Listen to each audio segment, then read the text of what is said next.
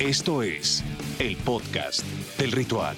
Solo ocho equipos permanecen vivos en su búsqueda por el eh, trofeo Vince Lombardi. Nuevamente, bienvenidos al eh, podcast del ritual. Ya estamos eh, Lalo Ruiz y yo, que soy Gabriel Martínez. ok. para hablar de los partidos de, de, la NFL que se avecinan el próximo fin de semana. Un poquito de recapitulación de lo que pasó en la ronda de los comodines. Mi querido Lalo, estuvo bastante buena la ronda de comodines. Estuvo bastante interesante, sobre todo porque pudimos ver a estos equipos que tenían la etiqueta de contendientes frente a un sinodal donde era ganar o irte a casa y eso lo tornó realmente interesante. Así es, pues si te parece, arrancamos con el análisis de los enfrentamientos del próximo fin de semana. Los ritualistas un partido sumamente atractivo. Los Rams que sorprendieron, que a todos nos tumbaron la quiniela que hicimos la semana pasada. Ya estaremos también analizando, bueno, estaremos eh, recapitulando lo que eh, los resultados de esta quiniela al final de este podcast. Se enfrentan a Green Bay. Aaron Rodgers representa quizá lo el mayor terror que queda entre todos eh, los corebacks, pero no será sencillo porque eh, los Rams ya no son un equipo eh, despreciable, ya no son ninguna sorpresa, tiene una defensa muy fuerte y no será sencillo tampoco para Green Bay. No, para nada sencillo y eso lo torna bastante interesante porque el camino al Super Bowl es cuesta arriba y para poder ganar tu boleto a estar en este partido tienes que enfrentar a grandes sinodales, como lo decíamos al inicio.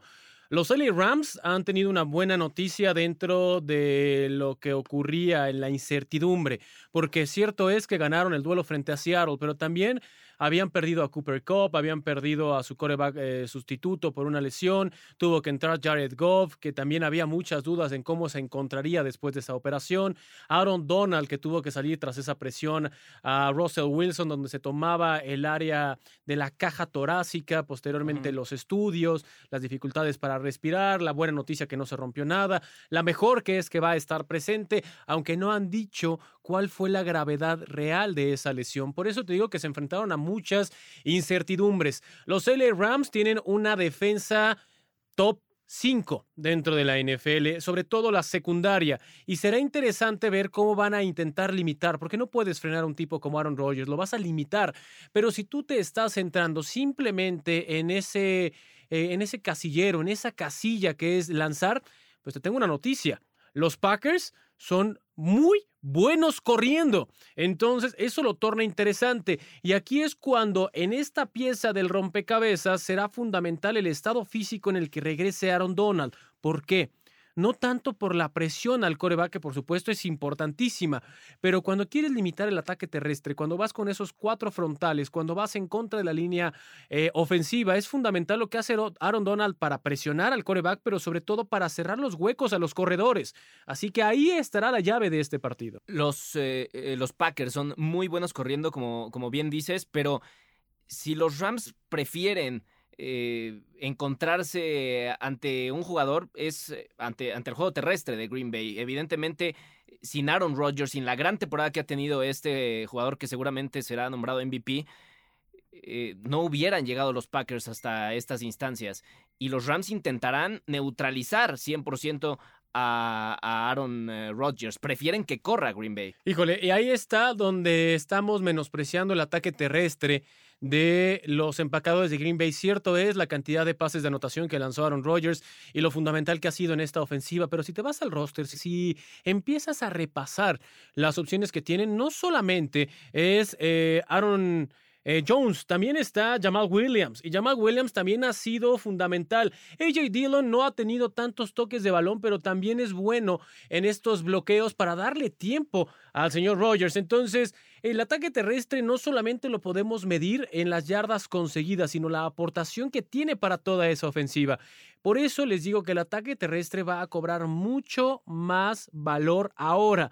Vamos a ver esa parte de intentar frenar el ataque aéreo pero no va a ser suficiente y yo sigo diciendo y estoy convencido que los Packers van a ganar esta ronda divisional. Bueno, pero no, no, adelantes la quiniela. Ok, ok, ok, ok. En ocho partidos en el Lambeau Field esta temporada, eh, siete de ellos resultaron eh, en victorias para Green Bay. Rodgers completó casi el 72% de sus pases con 23 touchdowns.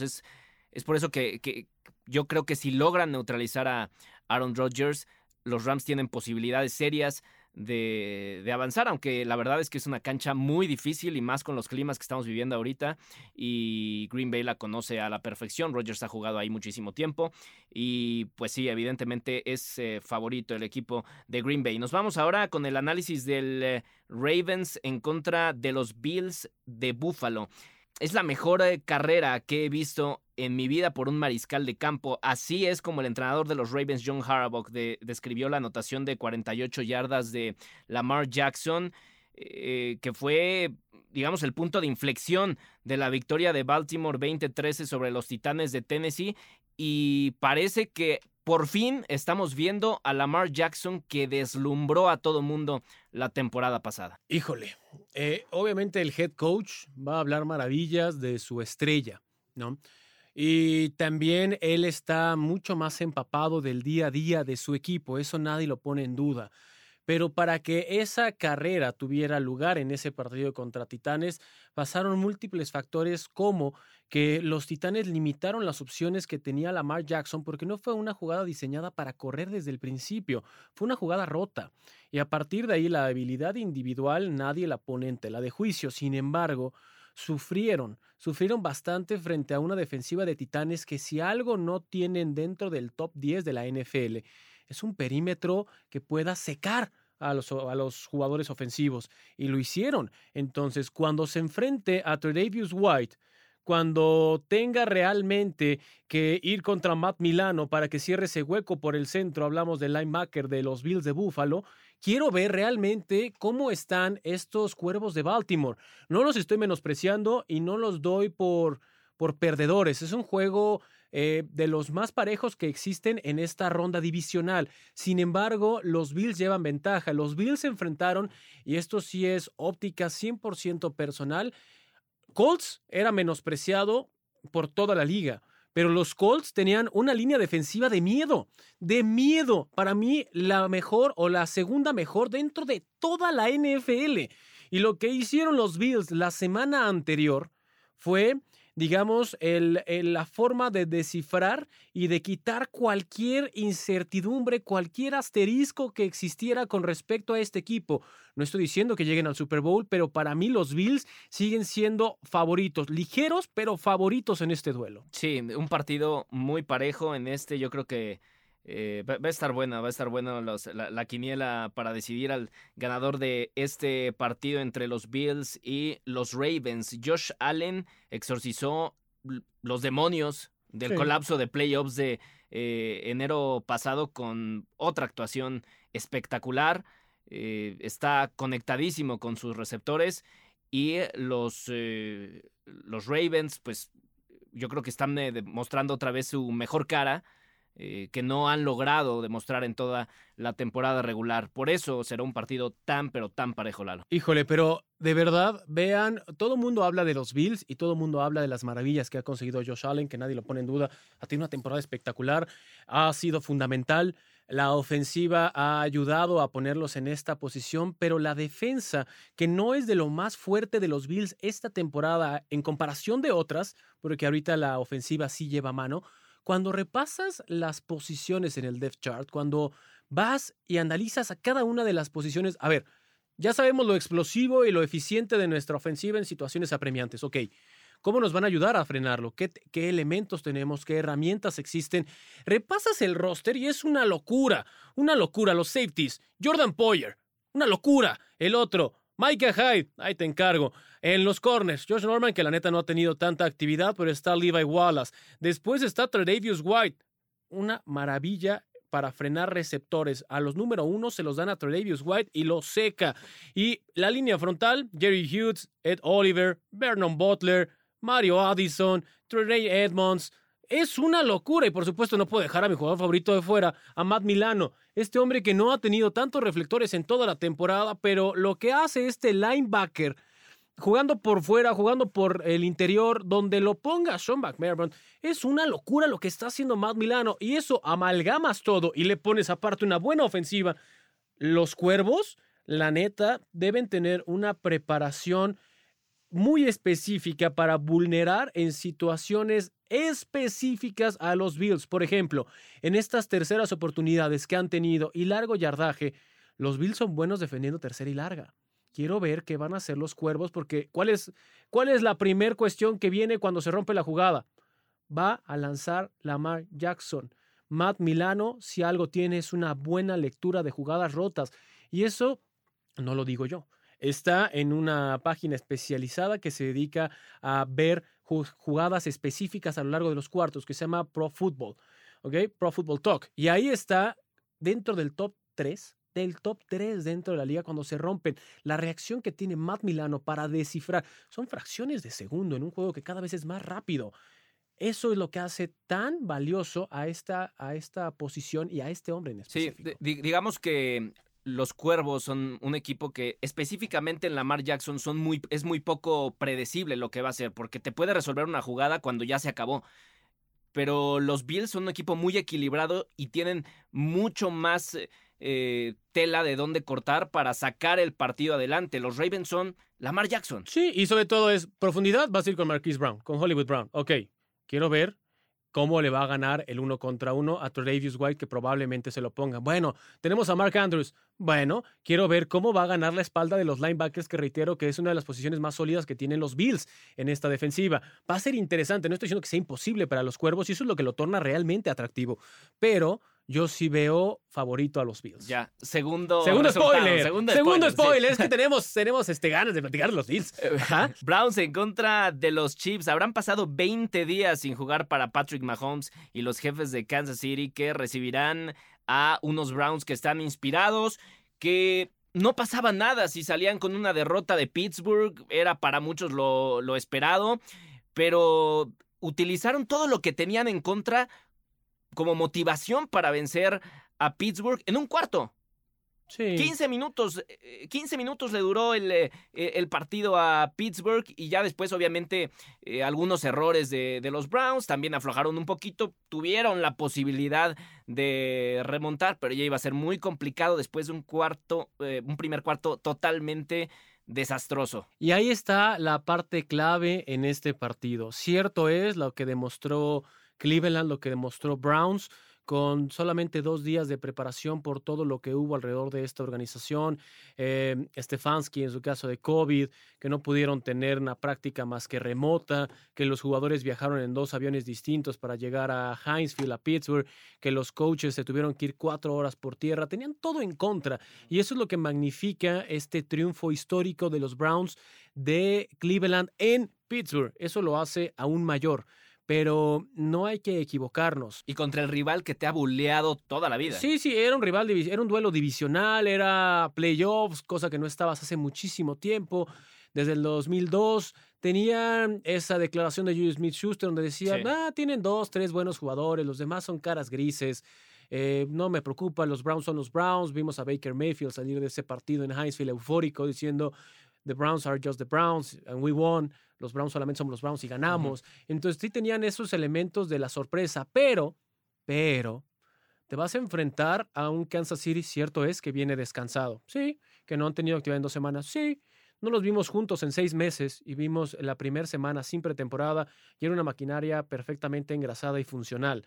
No podemos esperar que en dos semanas y donde no tiene lesiones Kansas City no parta como favorito. Y sobre todo, que no tienen a más que a una estrella en la posición de coreback, que tienen a otra estrella en la posición de receptor, que tienen otra estrella en la liga en, receptor, en la posición de ala cerrada. Está plagado de estrellas este equipo. Kansas City es infinitamente, infinitamente superior, infinitamente por donde se le vea como se le quiera leer. Es realmente favorito. Y no vas a encontrar errores como lo de Pouncey, porque perdónenme, pero Kelsey es uno de los mejores centros en la liga. no van a volar. No van a volar bajo ninguna circunstancia a este coreback. La neta, no va a pasar. ¿Y qué vamos a ver de un Patrick Mahomes? Vamos a ver un Patrick Mahomes eh, que va a utilizar a Kelsey, que va a utilizar quizás al receptor más rápido dentro de la NFL, a este famoso, a Hill que dicen de Cheetah, Vamos a ver un buen partido, pero la historia de la Cenicienta de los Browns ya se acabó. A mí me gustan las sorpresas, ¿eh? Me gustan las sorpresas y, y no, obviamente son favoritos eh, los Chiefs, pero no entierro las posibilidades en absoluto de Cleveland, que parte con este mismo papel con el que le ganó a Pittsburgh. Entiendo, no es el mismo rival, le tienen yo creo que mucho mayor eh, rencor deportivo a Pittsburgh y, y, habrá que ver si utilizan esa misma motivación para intentar ganarle a los jefes en Kansas City, en otra, en otra cancha muy difícil, una cancha muy fría.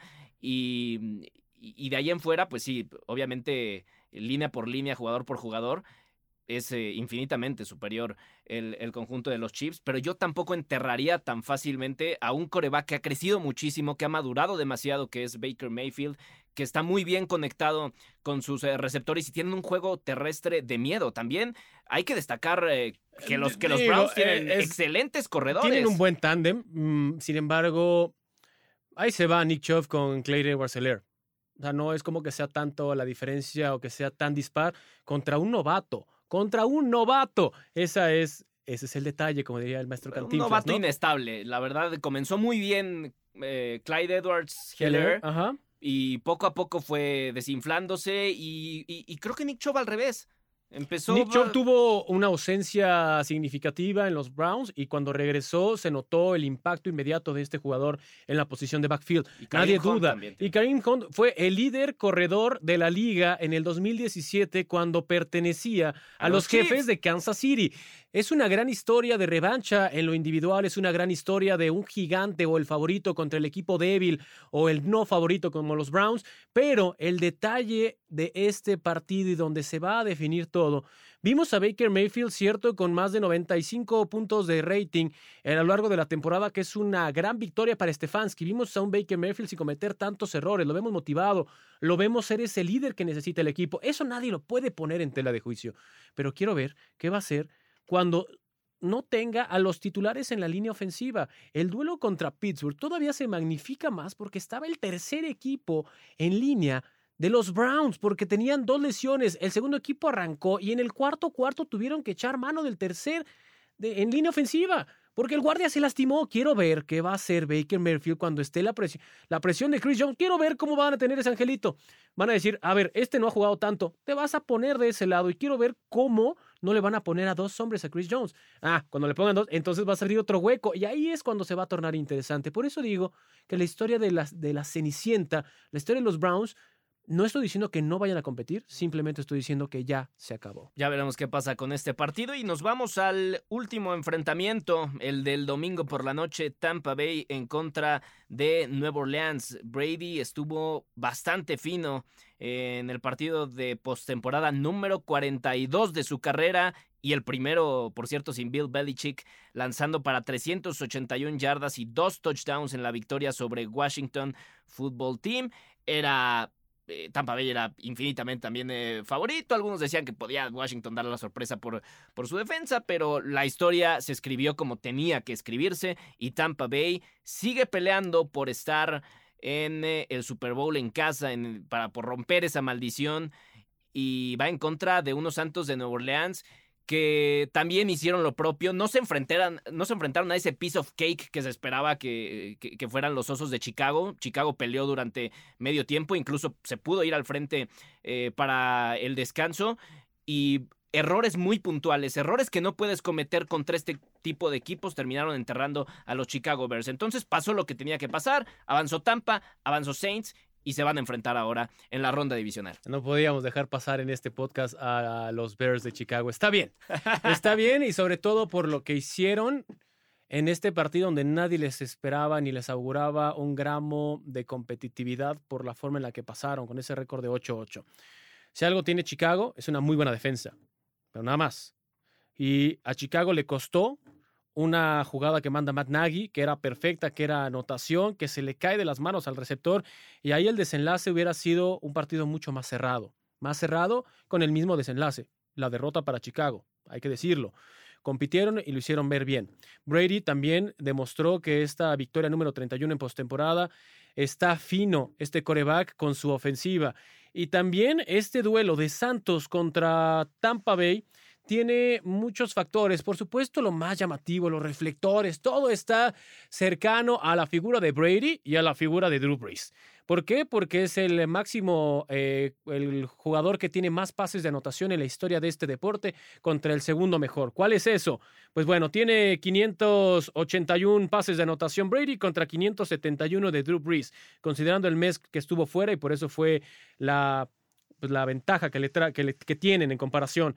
Y cuando ves las victorias en postemporada, pues también todo parece indicar que se decanta por Tom Brady y los Bucaneros de Tampa Bay, ¿no? Victorias en postemporada para Tom Brady 31, el siguiente Joe Montana con 16, el siguiente Terry Bradshaw con 14, John Elway y Peyton Manning con 14. Entonces, ah, ya entonces ganaron los Bucaneros de Tampa Bay cuando se enfrenten a... ¡Epa! ¡Pausa! Espérense ahí. Si algo tiene en esta temporada los Santos de Nueva Orleans es una extraordinaria, extraordinaria línea defensiva.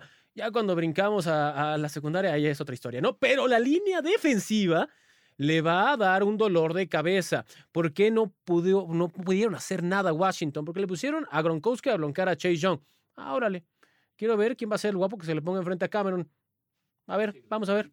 Vamos a ver eso. Ojo, también ligeramente favorito es Tampa. Claro. E, es un equipo más completo, más balanceado. Y, Brady, e, e, este es quizá el duelo más esperado de, toda la historia de la NFL. El tercero en esta temporada. Entre corebacks de cuarenta y tantos años en, una etapa de playoffs. Eh, es, algo, es algo insólito realmente este partido. Y aparte la primera vez que se enfrentan en postemporada estos dos. Claro. ¿no? Hay que recordar que estaba en, otra, en otro equipo y por eso no se pueden enfrentar. Y Brady llega evidentemente mejor que, que Drew Brees. Drew Brees sí, sí está desinfladón esta temporada, la neta.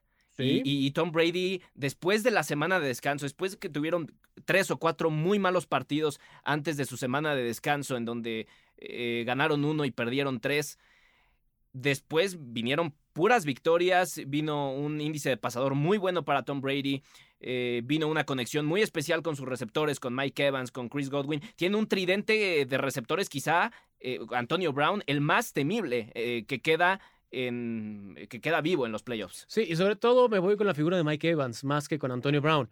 Pero si te vas a los duelos, este va a ser la tercera ocasión que se enfrenten en esta temporada, la primera ocasión que se van a enfrentar en playoffs, pero si te vas a los resultados en temporada regular, fue de un solo lado, fue de los Santos. Los Santos ganaron los dos. ¿Y cómo le hicieron? Intentando limitar a Brady en lo más posible. ¿Por qué? Porque dijeron, bueno, vamos a correr. Quiero ver qué va a hacer Leonard Fournette ahora. Fournette jugó muy bien el juego de la ronda de Wild Card. ¿Por qué? Porque no estaba el titular.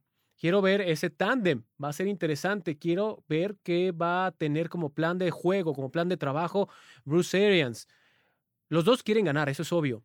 Pero es una derrota mucho más pesada para Tampa que para Santos. Pero Santos, quién sabe cuánto tiempo más les quede la figura de Drew Brees. y eso es lo que lo torna más interesante, ese morbo. Se retira esta, esta es su última. No lo sabemos, eso nada más lo sabe el jugador porque pues tiene las puertas abiertas en Nueva Orleans. Pero realmente, aunque decidiera jugar otra en este juego hipotético, ¿cómo llegaría a la otra? Si ahorita ya tiene broncas, ¿cómo llegaría? Entonces, ahorita es cuando digamos que es una final adelantada, si lo quieres ver así. Lo que hay que darle a Drew Brees definitivamente es eh, la cuestión de la mentalidad. Siempre ha sido un hombre de mentalidad muy fuerte y después de ser tan criticado eh, con memes, con, con, todo tipo de...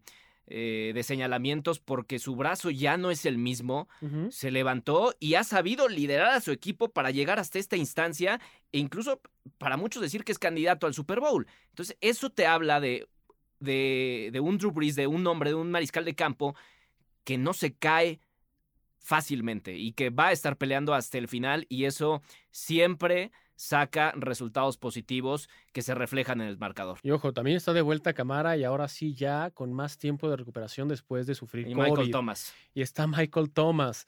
Y Michael Thomas si algo tiene es ser el salvavidas de Drew Brees. Entonces quiero ver a esta defensa de Tampa que se me hace mucha mejor la defensa de Tampa que la ofensiva de Tampa. Y eso que la ofensiva de Tampa es buena, la defensa de Tampa es mejor. Entonces quiero ver esos duelos. Es interesante este partido. Muy interesante. Pues si te parece, le echamos una llamadita al coach Castillo. Juegue desde Cancún, Quintana Roo. A ver, coach. Qué vida. El scouting del coach. Ya está con nosotros el coach Castillo, mi querido coach. ¿Cómo la pasas? Qué gusto saludarte nuevamente para tu puntual análisis aquí con nosotros en el podcast del ritual. Chúbole, Gabo, muy bien, muchas gracias. Eh, un saludo a toda la gente que nos ve y a todos ustedes. Espero se encuentren bien y cuidándose. Coach, ¿con qué partido te quedas eh, de los que se avecinan el próximo fin de semana? ¿Y qué equipo puede dar la sorpresa en algún otro partido? ¿Cuál es tu análisis, tu radiografía de lo que puede pasar en los próximos días en la NFL? Hijo, mira, están bien interesantes todos, y, todos los veo, los veo parejos. Eh, el, se me hace muy interesante el de los Bills contra los Cuervos. Y este y bueno, el de los Santos Bucaneros también, digo, el de los Santos Bucaneros yo sentiría que es el, el que puede ser más desproporcionado, sin embargo, después de haberle ganado dos veces a, los Bucaneros, no creo que sea fácil el, tercer juego. ¿eh? Va a ser un juego muy complicado, o sea, va a ser un juego muy cerrado. Pero bueno, yo creo que son los juegos con los, los que me quedo. Y pues el ver a los jefes de Kansas siempre es atractivo, ¿no? Ver a Mahomes siempre es un, es un placer y este bueno, espero que sea también un buen juego. Coach, ¿qué posibilidades le, les das a los Browns de Cleveland de poder dar la campanada, la gran sorpresa que sería de estos playoffs de vencer a los jefes de Kansas City? Obviamente Kansas es eh, favorito eh, por un margen muy amplio, pero ¿tiene realmente eh, posibilidades tangibles Cleveland de ganar en Kansas? Pues mira, yo depende mucho de la defensa, de que puedan contener a Mahomes. Yo creo que es lo más importante sea obligarlos a que puedan tratar de correr la pelota, porque si no Mahomes sí los va. Bueno, la defensa de Cleveland se ve bien, bien contra Pittsburgh, ¿eh? pero yo creo que ese juego, la mera verdad, el juego de aceleros, pues fue, fue, un, caso raro. O sea, no te digo que el juego haya sido eh, manipulado, pero sí fue un juego en donde solamente te pasa una vez, o sea, jugar un partido así, solamente te pasa una vez, a lo mejor no una temporada, sino en años, y les pasó a los aceleros y le dieron la oportunidad a Cleveland que se vio bien, pero se vio bien porque en el primer cuarto iban 28-0.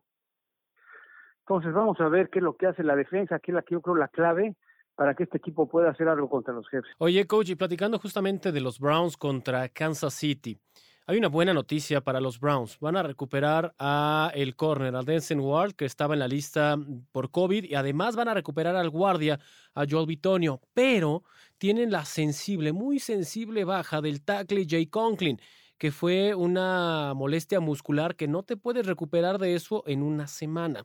¿Qué tanto va a pesar la ausencia o qué tanto va a pesar el regreso, considerando que, aunque regrese Denzel Ward, tienes que enfrentar a Travis Kelsey y a Tyreek Hill?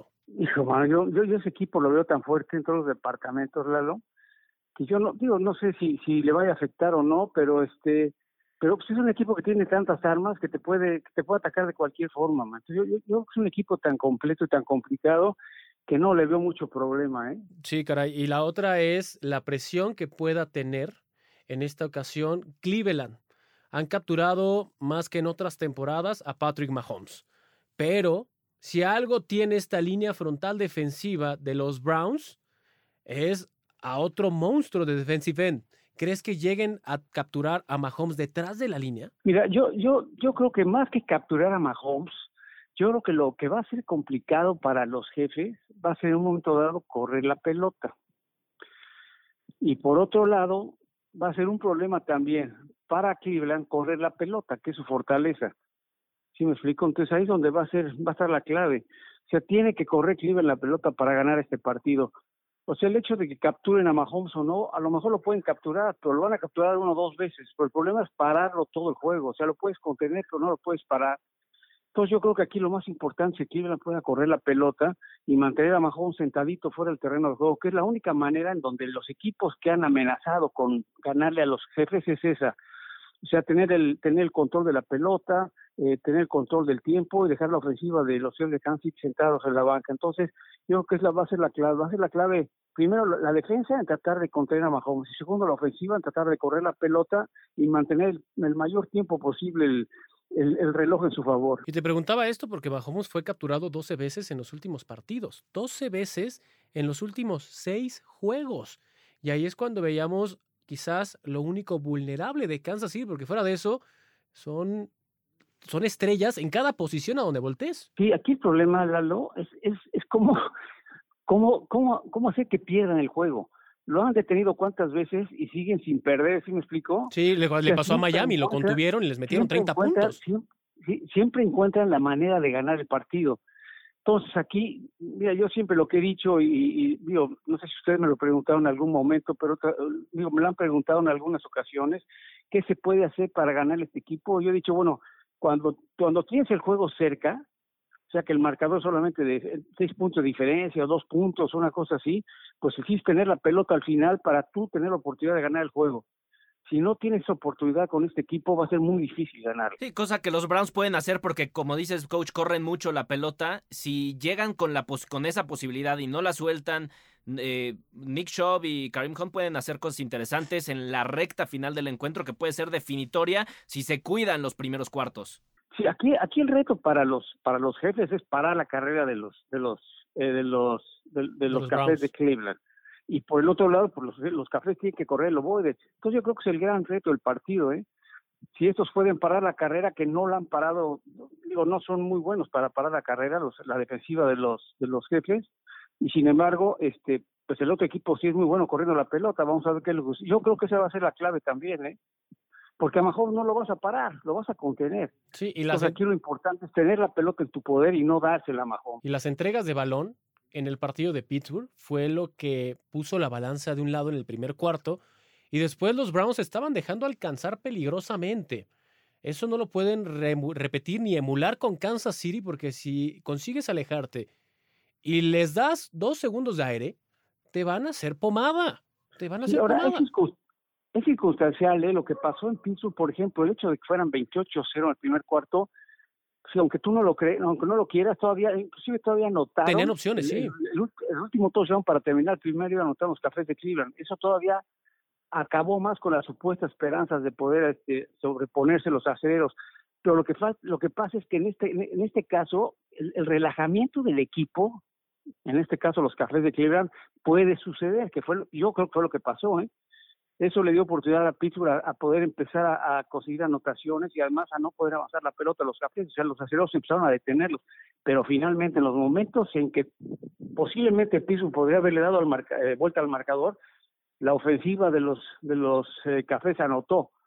Entonces yo sí creo que el relajamiento esto no va a suceder en este partido. Yo no no creo, primero no creo que vayan vayan a empezar 28-0 como contra Pittsburgh y segundo yo insisto, cuando juegas contra un equipo como jefe de Kansas City, tienes que mantenerte cerca de ellos en el marcador. ¿Qué tan buenos están los partidos del próximo fin de semana? Que terminamos hablando del más disparejo, del Cleveland en contra de Kansas City y, que tiene también eh, mucho análisis. Y pues así están, así están los partidos que tendremos el eh, próximo fin de semana. Nos vamos, eh, coach, a la quiniela. Partido imperdible. Bueno, pues vámonos con los resultados, pero no sin antes recordarles que habrá Super Bowl, Lalo. Tendremos Super Bowl, el coach Castillo y todo el equipo de Ritual estamos muy contentos porque la NFL es tradición a través de la pantalla de Azteca 7 y esa tradición no se rompe. Estaremos esta temporada llevándole los pormenores de lo que ocurra y de quienes lleguen, porque todavía no sabemos quiénes van a llegar, a este Super Bowl 55. Por cierto, también eh, recordarles que Azteca eSports se une a la transmisión del Super Bowl 55 a través del torneo eProta Bowl incluyendo a los mejores talentos de Azteca Deportes y a los mejores jugadores del competitivo mexicano en un solo lugar, obviamente a través de las plataformas digitales de Azteca Deportes, en donde también podrán ver el Super Bowl 55. ¿Ya está listo, coach? Listo. Perfecto, pues vámonos ahora sí con la quiniela. Repasamos rápido lo que pasó la, la semana pasada. Pete Domínguez tuvo cuatro aciertos. Se fue Bill, Seattle, Tampa, Baltimore, Saints y Pittsburgh. Falló en dos. Lalo, uy, tuviste tres aciertos, papá. Fuiste el más bajo. Eh, Seattle, Tampa, Tennessee, Saints, y Pittsburgh. Tres aciertos para Lalo.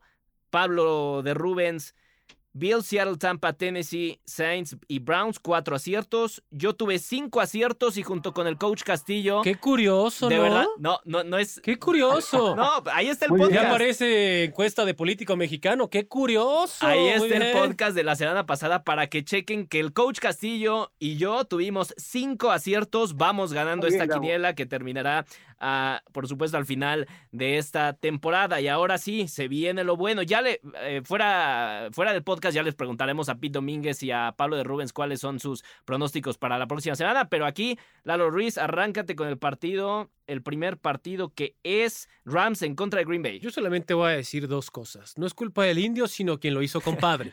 Así que a partir de eso, la segunda. Ok, vamos con la quiniela. Échale. Rams en contra de Green Bay. Green Bay. Green Bay, coach. Green Bay. Green Bay, yo también me voy a ir con. eh, No, yo me voy a ir con los Rams. Me voy a ir con los. Rams. Creo que eh, esa defensiva puede sorprender. Ojo, Cooper Cup va a estar tocado. Aaron Donald va a estar tocado. Están analizando Y Jared Goff estaba tocadísimo. y te vas con ellos. ¿Ya ¿Cómo va a Órale. estar el clima? ¿Cero grados o cuánto? Sí.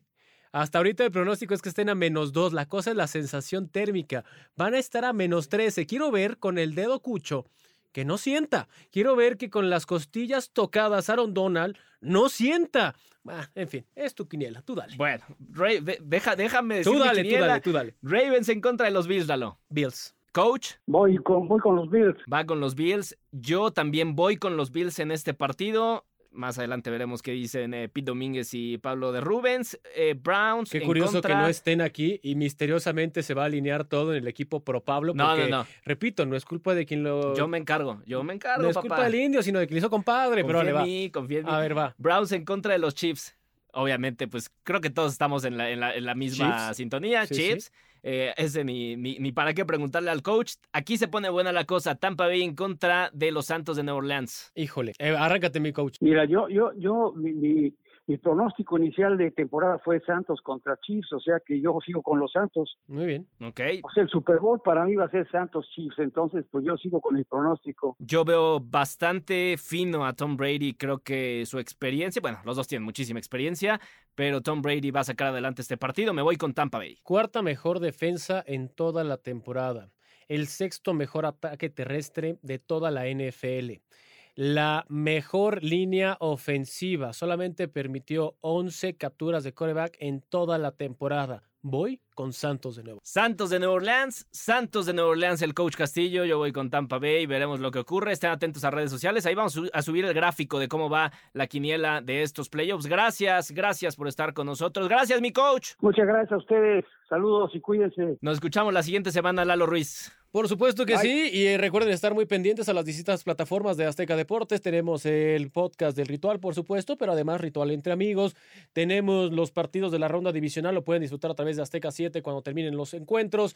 Además de que habrá esports y tendremos un eProta Bowl, así que vayan preparando todos con sus manoplas, calienten los dedos, a menos que sea Jared Goff. Ah, mal chiste. Pero no se pierdan ustedes lo que va a pasar con esta versión virtual del Prota Bowl. Por cierto, sábado y domingo vamos en vivo, acabando los partidos eh, de la ronda divisional, vamos en vivo a través Facebook de de- Facebook Live. Es correcto, es correcto. Gracias Lalo, soy Gabriel Martínez, nos escuchamos la siguiente semana, pásenla bien. No te pierdas el próximo episodio del podcast del ritual.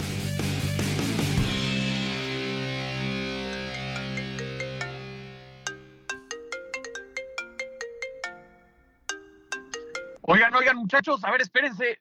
¿Por- ¿Por qué están terminando el programa si todavía no doy mis pronósticos de la semana? Yo sé que no estuve presente ahí con ustedes en el estudio, pero al final de cuentas me fue muy bien la semana pasada. Tengo que dar mi opinión en esta ocasión.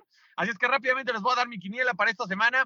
Me voy a quedar con, eh, iniciando el primer partido, que será el día sábado.